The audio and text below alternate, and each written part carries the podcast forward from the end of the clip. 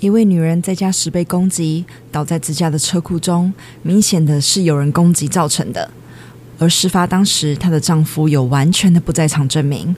那到底是谁会想要攻击一个与世无争的女人呢？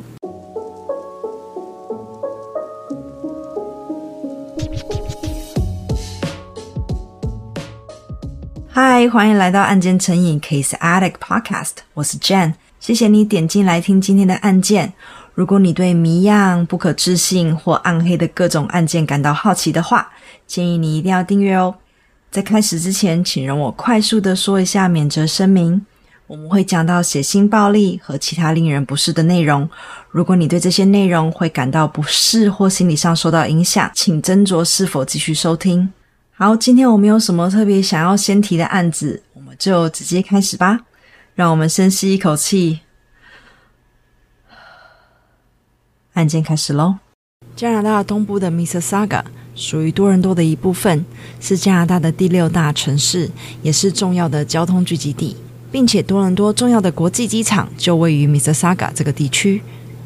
一九七三年的七月十八日，就在这个非常忙碌并且热闹的城市的晚上，一通报警电话打了进来。在电话中，一个男人自称为 Peter Demeter，说自己刚刚晚餐后和几个朋友开着自己的宾士车去买东西，刚刚和朋友一起回家，看到了自己的老婆 Christine 倒在车库内，地上有一大滩的血迹，看起来是从 Christine 的头部流出的，所以马上打电话报警。我会在 YouTube 的影片里面放上有处理过的照片。如果你对这种影像会敏感的人，我建议还是不要看比较好。但是如果你真的很好奇的话，可以去看一下案件成瘾的 YouTube 影片哦。刚开始，Peter 以为是老婆摔倒撞到了头，Peter 马上冲进房子里面去打电话报警时，看见自己三岁的女儿毫发无伤的在屋子里面，他正乖乖的看着电视，完全没有发现妈妈或其他家里任何的异状。警察不久后就到达了现场。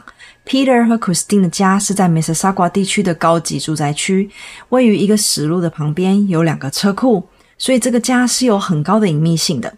前后院加起来总共有两英亩，中间还包括了一个游泳池。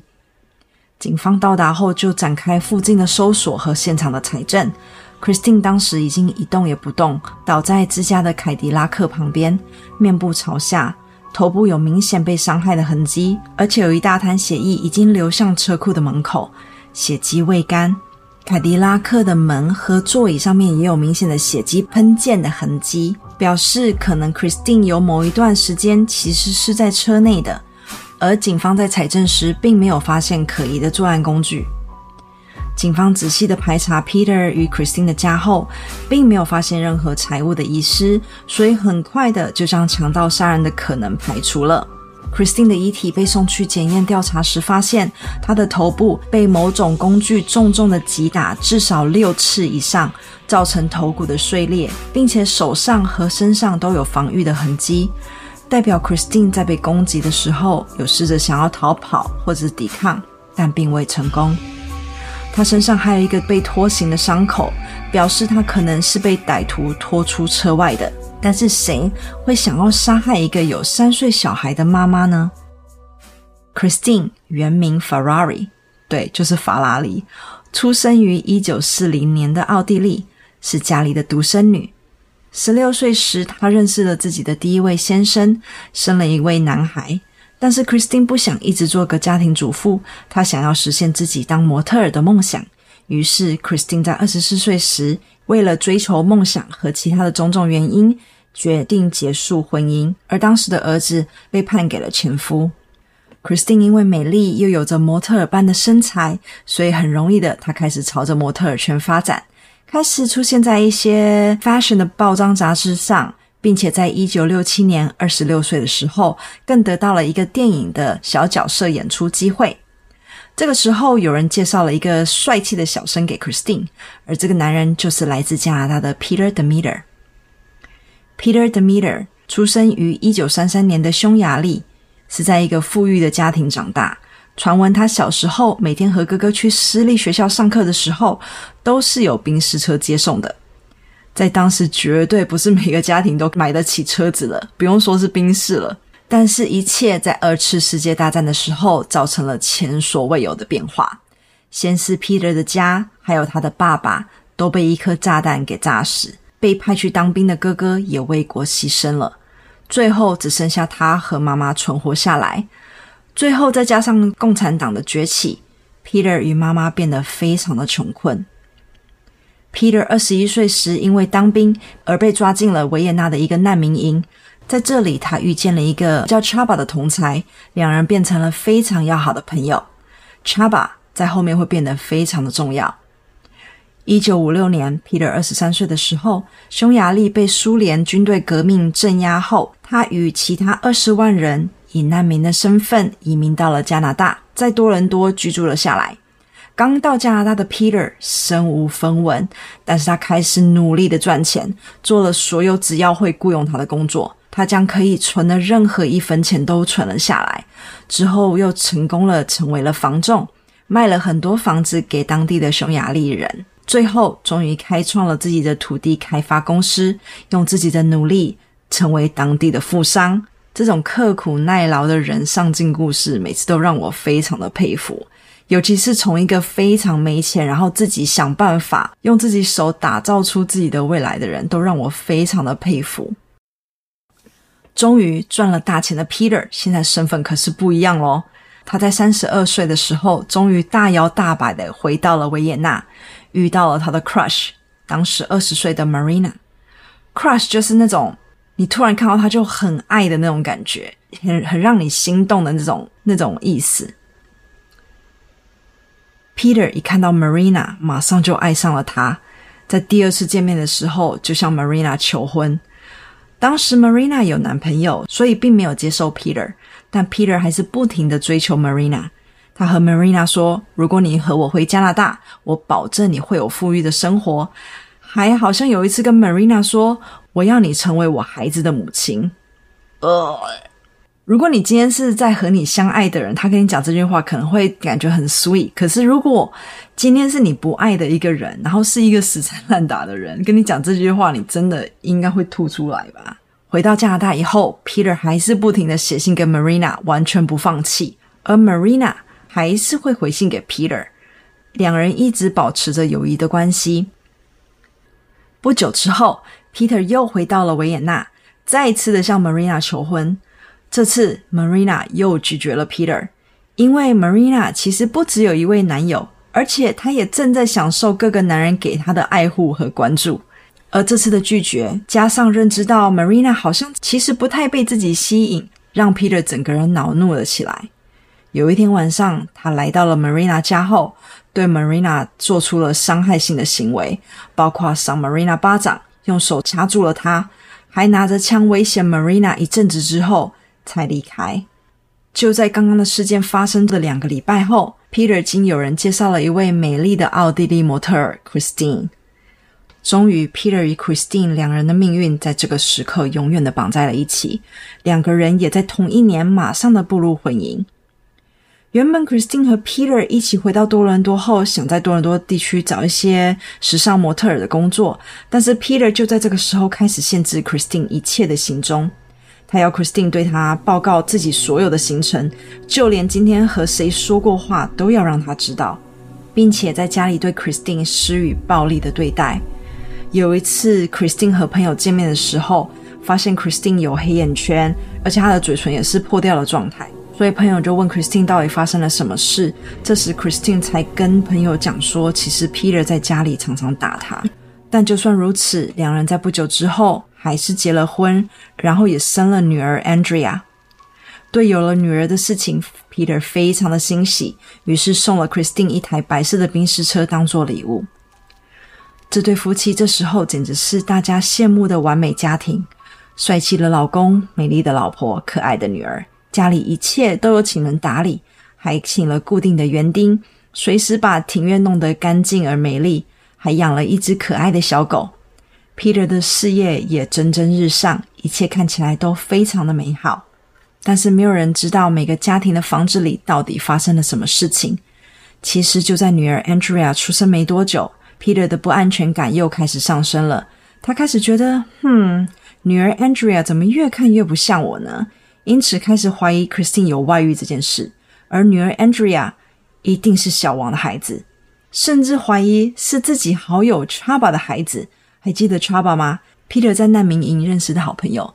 当时 Chaba 经过 Peter 的帮助，也来到了加拿大多伦多，并且 Peter 也帮 Chaba 找到了工作。后来 Peter 更找了私家侦探，一直偷偷的跟着 Christine，并在不久之后又开始联络上了自己的旧爱 Marina。当时 Marina 已经二十五岁了，并且有了固定的对象，但是 Peter 又开始追求 Marina。他送 Marina 二十五朵玫瑰花，象征着二十五岁的 Marina。也开始不停的送各种礼物、香水之类的东西，而 Marina 也开始和 Peter 联系了起来。但是在不久之后，Marina 却告诉了 Peter 自己要结婚的消息。Peter 听到之后，当然非常的不甘心，所以告诉 Marina 说：“你要结婚前，可不可以和我见一面，顺便来加拿大玩一个礼拜？”Peter 帮 Marina 买了机票，让 Marina 和自己在加拿大的魁北克省的某处过了一个浪漫的星期。在这个星期中，两人终于决定要在一起。但是有个问题呀，Peter 必须先离婚吧。而且 Peter 也 promise Marina 自己一定会离婚，然后再和 Marina 在一起的。Marina 在一个礼拜后，照着原本的计划回到了维也纳，但是 Peter 也早就帮他买好了再次回来加拿大的机票，出发日就在两个礼拜以后。就在 Marina 再次回到加拿大的一个礼拜后，Peter 的老婆 Christine。在与 Peter 结婚的六年后，被人攻击而死亡，而 Peter 也再也不需要办理什么离婚手续了。讲到这里，应该大家都知道，犯人绝对是 Peter，但是 Peter 有完全的不在场证明啊！当时他和他的贵宾在一起啊。事发后，警方询问了当时在场的所有人，大家的供词基本上都是一致的。事发当天，Peter 与 Christine 正在招待从国外回来的几个朋友，总共有五个人。在两人的家里吃完晚餐后，看天色还亮，Peter 提出了带几个人出门去买纪念品的提议。然后 Peter 也说他想去看看自己的工地。于是他将这五个贵宾连同自己六个人用车载了出去，而且总共六个人挤在一台车内已经够挤了。但是 Peter 当时执意要将自己家里的狗。也一起带出门，也因为这样，事发时 Peter 是有绝对的不在场证明的。而据 Peter 贵宾们的证词，当初的计划是 Christine 打算留在家里，到游泳池旁边去 suntan 晒日光浴，这是 Christine 在家里最爱的休闲活动。Peter 将大家载到了一个很大的百货公司，当时大概是晚上八点左右。Peter 叫大家在九点十五分的时候，在百货公司的门口集合，一起回家。所以大家呢就自动分散去逛街了。在八点四十五分的时候，到了这个百货公司的半小时之后，其中一个贵宾是十六岁的女孩，看到 Peter 在一间珠宝店里面一边讲着电话，于是呢，这个女孩就向 Peter 打了招呼，Peter 也向她招手。然后就在她缓缓走进 Peter 身边的时候，Peter 突然将电话拿给了这个女孩。女孩接过电话后，发现电话里面的人是 Christine。跟女孩讲了一下之后，就把电话交还给 Peter。不久之后，Peter 也挂了电话。一行人呢，在九点十五分的时候准时集合，又浩浩荡荡的开车了，回到了 Peter 与 Christine 的家。当时是九点四十五分。当时在场的人还说，Peter 看了手表之后说：“啊，这个时间正好是喝咖啡和吃点心的时候了。”然后就在开了车库门之后。一群人便发现了 Christine 倒在地上，血流成河的画面。警方事后声称，在他们到场后，Peter 一切的举止都让他们感觉有一点不寻常。Peter 在整个警方到场询问大家的时候，Peter 一直表现的不是难过。反而是有点反感的感觉，并且在一位警察摸了 Christine 的脉搏，跟 Peter 说：“先生，很不幸的，你的夫人好像已经去世的时候，Peter 不耐烦的对他说：‘我要等到救护车来，他们跟我说，我才相信。’然后开始说 Christine 一定是在车库拿高的东西的时候摔倒了，才发生了意外，还进到车库里面示范 Christine 可能是如何摔倒的。”当警方要 Peter 先进去警车里面等待救护车的时候，Peter 居然说：“我可不可以晚一点再进去？因为我现在太兴奋了。”Peter 用的字是 excitement，所以我翻成兴奋。这点让警方也感到非常的奇怪，并且在更多警察到场之后，Peter 看一直没有人去动 Christine 的遗体时，他还问警察说：“你们在做什么？”警察说：“他们现在正在调查。”然后 Peter 居然对这个警察说：“Well, can you get her out of here？”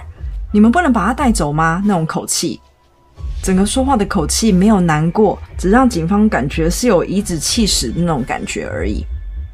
因此，虽然 Peter 当时有完整的不在场证明，警察们还是开始对 Peter 起了疑心。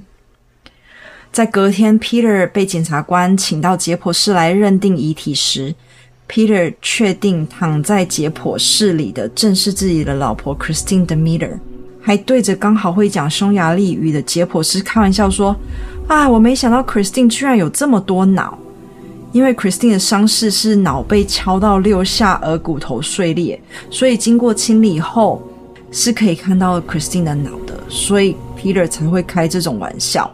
但是对于这种玩笑，这个解剖师完全笑不出来。”在这之后，警方好几次请了 Peter 来到警局说明的时候，Peter 一向的态度都是：你们现在问我话，到底是因为我是失去老婆的男人，还是因为我是现行犯啊？那种强硬的态度哦。Christine 的遇害不到四十八小时就被大批的媒体关注而上了新闻，而 Chaba Peter 友人的前女友刚好看到了这个新闻，就想起了 Chaba 之前和自己说过的一段话。查巴对女友说：“如果我帮 Peter 杀了他的老婆的话，我就会变得非常有钱。”他马上向警方透露这个消息。当然，警方听到这个消息，很快的将查巴请到了警局来调查。查巴说：“其实 Peter 早与 Christine 在结婚一年之后，就已经千方百计的想要置 Christina 于死地，因为 Christine 其实只不过是自己在当时被甩时候的 rebound。”只不过是个代替品而已，而且 Peter 也帮 Christine 买了一个一百万的意外保险，还想过很多办法请 Chaba 来帮忙杀害 Christine。Peter 光和 Chaba 提过的方案就有让 Christine 在游泳时电死，还有可以将 Christine 的车子刹车剪断，还可以将 Christine 带到自己的工地的时候，将她打昏后推下楼。最后还说让 Chaba 来假装一个抢劫杀人，Christine 由 Peter 来杀，然后再对自己开枪来假装自己也是受害人的假象。但这所有 Chaba 说都被自己一一的拒绝了。他并不想伤害 Christine。说真的，在这几年间，Chaba 也从来没有对 Christine 提醒或警告 Christine 说 Peter 正在打算设计他的死的计划。Chaba 说，在事发的两天前，其实 Peter 好像就已经找好了杀手来突击 Christine。但是当 Peter 要 Christine 到达指定地点时，Christine 居然带着一个自己的朋友一起来了。于是杀手拒绝动手，原因是因为 Peter 付的是一万加币杀一个人，并不是两个人。在与 Chaba 谈完后，Chaba 也通过了两次的测谎。警方请 Chaba 作为警方的线人来揪出 Peter 的真面目，Chaba 也答应了。接下来的一年间，警方无数次的请 Chaba 穿上录音装备与 Peter 见面，请 Chaba 套 Peter 的话，而 Chaba 也真的成功的让 Peter 讲出了无数的有用的证据。在 Christine 的葬礼上，Chaba 在停车场偷偷的问 Peter 说：“警察最近在调查我，我很害怕，我该怎么办？”Peter 跟 Chaba 小声的说：“你不用担心，没有你的事，你只要假装什么都不知道，也不要做测谎就好。”但是 Peter 不知道的是，已经来不及了。Chaba 早就已经背叛了他。还有一次，Chaba 问 Peter：“ 到底是谁杀了 Christine？”Peter 回说：“其实我也不知道是谁，因为我们有中间人，我不知道这个中间人是找谁去杀了 Christine 的。”还记得事发当天，Peter 与贵宾们在逛街的时候，Peter 有和 Christine 讲到电话吗？其实，在那通电话里面，Peter 就是为了找理由。让 Christine 走到车库里面，让他亲好的杀手有机会可以下手。Peter 还向 Chaba 抱怨说，那个杀了 Christine 的人整个搞砸了，因为 Peter 是要 Christine 看起来像意外身亡的样子，但是杀手居然打了 Christine 的头太多次，根本看起来就不像意外，还为了这件事情很生气。啊、哦，真是够了！刚开始警方等不及的将 Peter 抓了起来。但是到最后，却因为只有录音，没有足够的证据，像是没有杀人凶器等等，所以不久之后便只好将 Peter 放了出去。但是警察没有放弃，经过了两年后，警察那方有了上百个录音作为证据，并且有 Chaba 作为证人之后，Peter 终于被抓，而且被判了终身监禁。Peter Deminer 的 case 除了造成了轰动之外，还破了当时加拿大审判时间最长审理的案件，总共耗花了十七个月的审理。而杀了 Christine 的杀手到最后也没有被抓到，原因是警方在抓到他之前，他就已经因故而去世了。Peter 做的犯行还没完。在一九八三年，Peter 五十岁的时候被假释了出来，住到了政府帮他安排的中途之家。在这个期间，Peter 又开始不安分了起来，找到了有前科的罪犯，想要杀害他的表弟。因为他的表弟在 Peter 被抓之后，收养了他的女儿 Andrea，并且好像也接收了 Peter 一部分的金钱。幸运的是，警方在调查当地的几起纵火案的期间，发现其中一起居然是 Peter 的房子，发现了一切，竟然都是 Peter 策划的。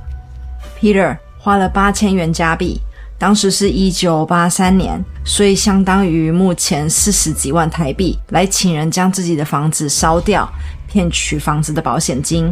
可以想象，如果他愿意花那么多钱去烧掉自己的房子来骗取保险金的话，可以想象得到他拿到的保险金绝对是远远超过当时的八千块假币。然后呢，在请烧掉房子的当时，也顺便呢请了两个有前科的犯人来将自己的表弟，当时是青少年的小孩绑架，还命令就算拿到了赎金，也要杀掉这个小孩的计划。庆幸的是，被 Peter 请的这两个人。直接就向警方报告了一切，又被警方偷偷的录了音成了证据，真是没有学乖耶。理所当然的，Peter 又因此被抓了起来，又多判了两个终身监禁，所以他现在目前是有三个终身监禁的犯人。到这里还没有完哦，Peter 身上有了三个终身监禁之后，在两年后的一九八五年，又被多判了两个终身监禁，再加上绑架罪。因为他连他在监狱里都想要想办法找人绑架并杀害自己律师的十六岁女儿，原因是 Peter 在 Christine 的案件中使用了这个律师，但却不想要付庞大的律师费用，因此当时这个律师正在处理冻结 Peter 财产的程序，于是 Peter 打算请人将律师的女儿绑架后，打算要求四十万加币。我算了一下，等于现在台币的两亿三千万哦。而且如果律师不付钱的话，就将他的女儿杀掉。最后他还是一样的被背叛了。他请的杀手，我觉得应该都不是杀手，他只是找人就是 consult 一下，然后就被人家告发了。最后身上背着五个终身监禁的 Peter，到现在都还在监狱中，现年九十岁。而审理 Peter 的案件的法官有说过一段话，他一次一次的证明，如果他有钱的话，他就是危险的；如果 Peter Demeter 是一个精神病患者的话，那么他有一个独特的特征，就是随着年龄的增长，他不但没有精疲力尽，反而变得更糟。谢谢你听完今天的案件。在这之后，所有的案件只有声音的部分会在各大 podcast 平台发布，然后影片通常会三天之后才上 YouTube，因为我需要更多的时间来整理所有的案件的影片啊或照片等等，所以想听的朋友可以先到各个 podcast 的平台收听哦。再次感谢你点进来听或看今天的案件，下次再回来听案件吧，拜拜。